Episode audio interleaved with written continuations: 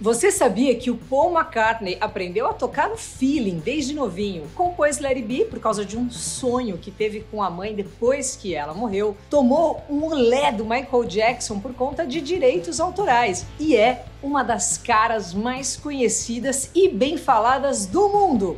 Hoje, o Beatle, Paul McCartney. Olá, eu sou a Luca, locutora, também estou no estágio aí em psicologia, já estou me formando aí, último mês, hein? E aqui no Cada Caso Um Caos tem vídeo toda semana, tudo feito com o Rafa Bolo da Pombo Produções e hoje tem a participação do psicólogo junguiano Alexandre Vatti, gente boníssima. E você que curte o programa também pode ser membro aqui no canal, né? Tem aqueles esqueminhas legais, umas recompensas e claro, o que mais ajuda é você comentar, curtir, compartilhar, se inscrever aqui, né? Mandar por WhatsApp o vídeo aí para quem você quiser, aquele pacote completo.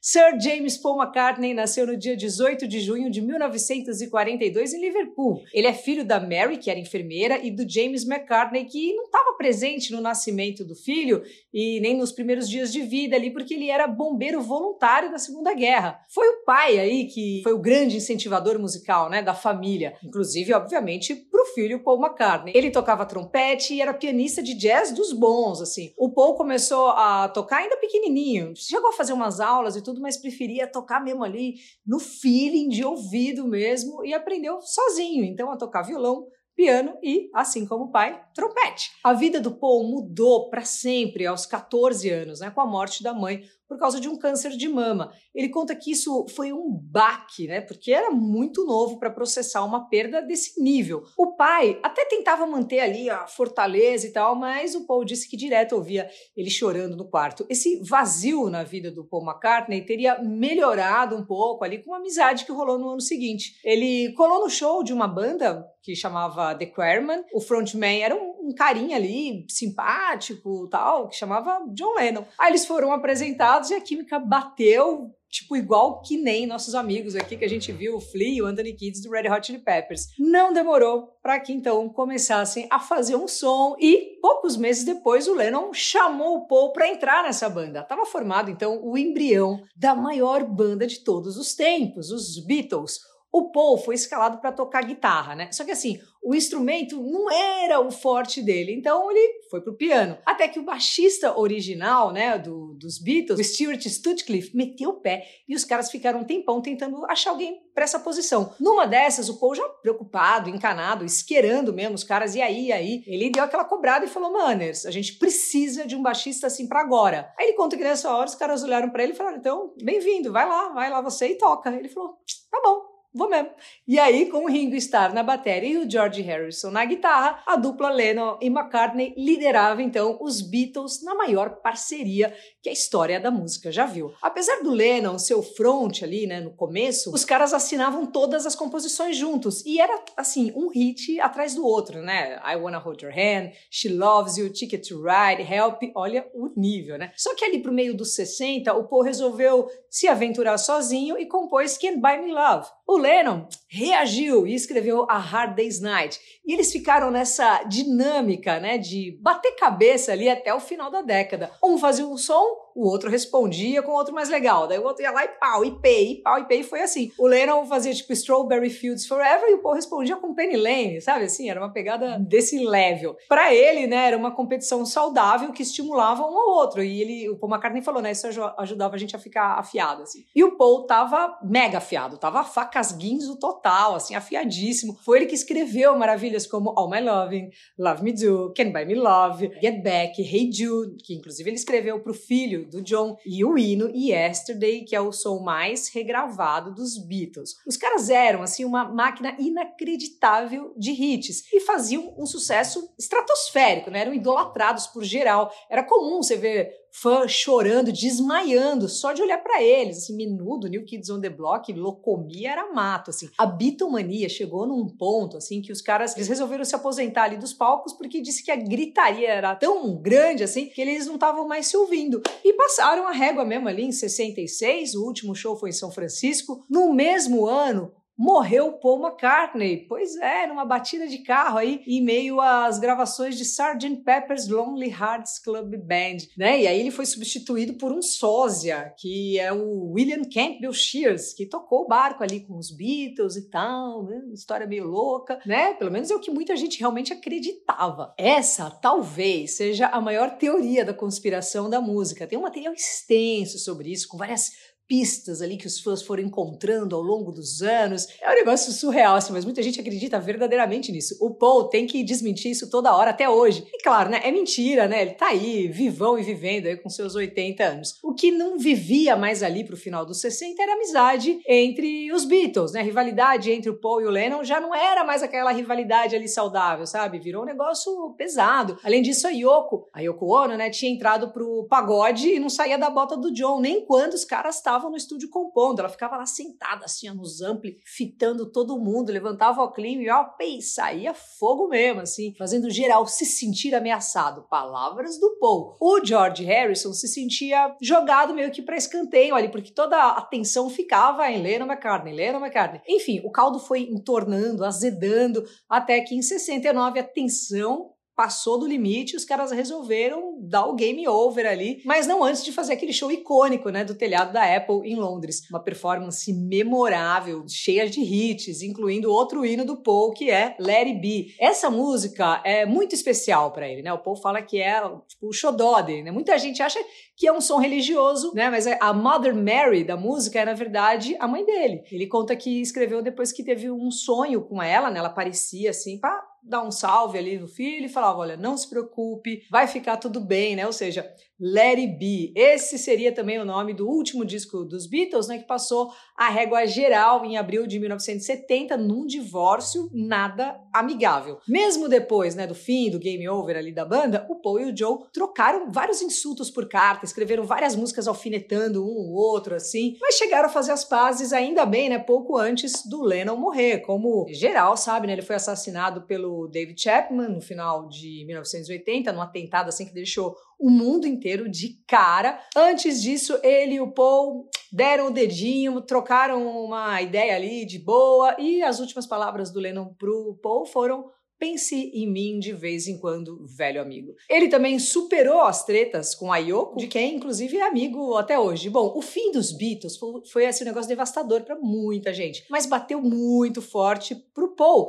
Ele ficou mega deprimido, começou a descontar a bad na cachaça, nervosa, entrou numas de entornar o caneco sem dó, mas a esposa, ainda bem a Linda, ajudou demais ele, né, nessa recuperação. Ele conheceu a Linda, que era fotógrafo durante uma sessão em 69, e o Cupido flechou ali com força. Por causa dela, o Paul resolveu seguir e trabalhou o primeiro álbum solo, tocou os instrumentos todos, assim, é, produziu a rapo toda, enfim, fez, fez tudo ali. Junto com a Linda, fundou o Wings nos anos 70, emplacaram vários singles, botaram dois Grammys no bolso, tiveram quatro filhos juntos e correram lado a lado por quase 30 anos. Era um casal, assim, que todo mundo amava. Até que em 95, a Linda foi diagnosticada com câncer de mama e três anos depois morreu da mesma doença da mãe do Paul. Ele disse que se sente privilegiado por ter dividido esses 30 anos com uma pessoa tão querida, tão talentosa, mas também disse que foram os filhos, né, que ficaram dessa vez ouvindo ele chorar por pelo menos um ano dentro do quarto. Depois de um tempão, em 2002, o Paul casou com a modelo a Heather Mills. Quatro anos depois, eles se separaram e foi um divórcio milionário. Era um negócio assim, era a capa de todas as contigos que tinham pelo mundo. Assim, diz que ele teve que desembolsar algo perto ali dos 50 milhões para ela. Um monte de gente chamou de alpinista social, enfim. Ter dinheiro aproxima também distancia, né? O Paul também ficou parceirão do Michael Jackson, se juntou ali com a lenda para alguns duetos, vide as fantásticas The Girl Is Mine, né, do Michael, e Sei Sei Sei do Paul. Ele conta que o Michael Jackson pediu dicas de investimento porque a grana estava entrando muito forte depois do thriller. O Paul McCartney pegou o Michael ali pela mão, falou que o esquema era ele comprar os direitos de várias músicas famosas, o máximo que ele conseguisse comprar. O Michael Jackson gostou muito da ideia e foi exatamente o que ele fez. Mas sabe o que, que ele resolveu comprar?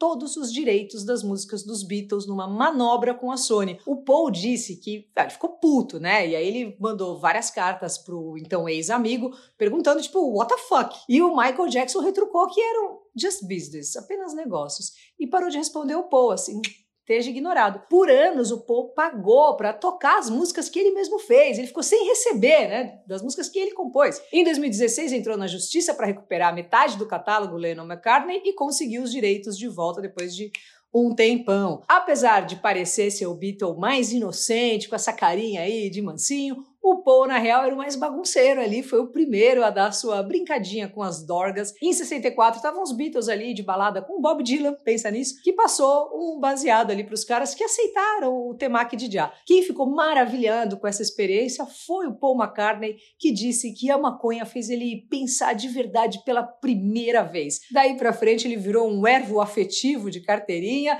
e chegou até a ser preso quatro vezes por causa da danada. Hoje em dia, não fuma mais, né? Isso ele fala que é para, inclusive, dar o exemplo para os netos. Ele é multitalentoso, né? Vai além da música o talento dele, ele também brilha como ator, sabia? Escritor, pintor e ativista. É vegetariano há mil anos e junto com as filhas Mary e a ícone da moda, Stella McCartney, divulgaram o movimento Segunda Sem Carne em 2009. A Stella McCartney, né, conhece, é uma das estilistas mais procuradas do tapete vermelho, a marca dela é mega ultra fodaralha, e atualmente, sabe quem tem mais seguidor no Instagram? Quem que você acha, o pai ou a filha? Pois é, ela tem quase o dobro. Bom, em 2011 o Paul casou com a Nancy Chevelle, empresária e herdeira daquelas fina, sabe assim, família rica mesmo, que nunca precisou entrar numa farmácia só para se pesar e sair andando, elegante. Aliás, o vestido de noiva foi desenhado pela Stella. É trilhardário, né? O povo cansou de ganhar disco de ouro, de platina, prêmios a valer, continua brilhando, não pense em parar, não. Fez aquela participação também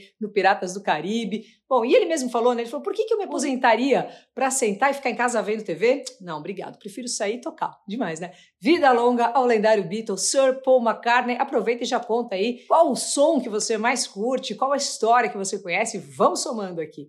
Bora ver o nosso querido psicólogo junguiano e músico Alexandre Vatti. Fala aí, Ale. O Ale também tá no YouTube, hein? Segue ele aí no, no, no Instagram também, tá pela área.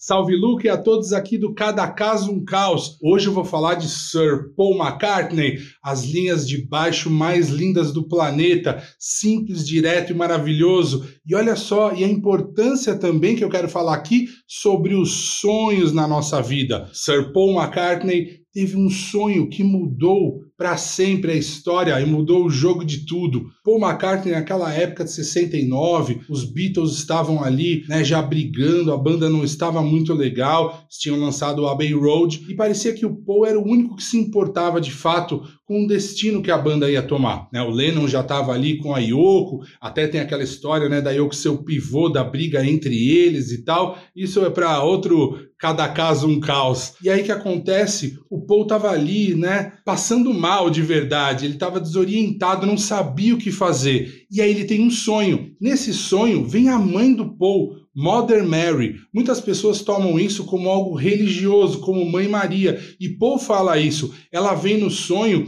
e diz para mim assim: Olha, Paul, Deixe estar, ele não lembra se direito era né, algo como deixa seguir, deixa fluir, tudo ficará bem, mas o que ele lembra é da sensação, aquilo apazigou a alma dele. E aí ela dizia a frase, let it be, e aí ele acorda e fala, nossa, Mother Mary comes to me, né? E aí dizendo palavras de sabedoria, disse: Let it be, deixe estar. Aquilo apazigou a alma dele. E aí ele compõe Let it be, que aí faz, né, de fato, os Beatles fazerem o último álbum, né, o 13 terceiro álbum de estúdio, que é o Let It Be, e aí sim a banda ainda tem uma continuidade e depois acaba de fato, né? Então olha só a importância, os sonhos eles vêm para resolver questões práticas na nossa vida. Eles têm essa possibilidade através das simbologias. Você pode tomar isso como algo religioso, como Mãe Maria, ok, mas não, era a mãe do Paul de fato falando para ele. E a mãe, nós estamos falando do quê? Do arquétipo materno que vem, que acalma, que nutre. Então isso é super importante que você não negligencie seus sonhos. Eles estão falando para você como você está, quais emoções você está passando no momento e o que você deve fazer, tá bom? É isso aí, galera. Um abraço. Valeu demais, Alexandre Vatti, e também agradecer nossos membros aí, também a costura da DEA, Fábio Ferreira, Lani Barbosa e geral que ficou aqui até agora. E me segue no Insta, Luca89FM. Valeu, até semana que vem.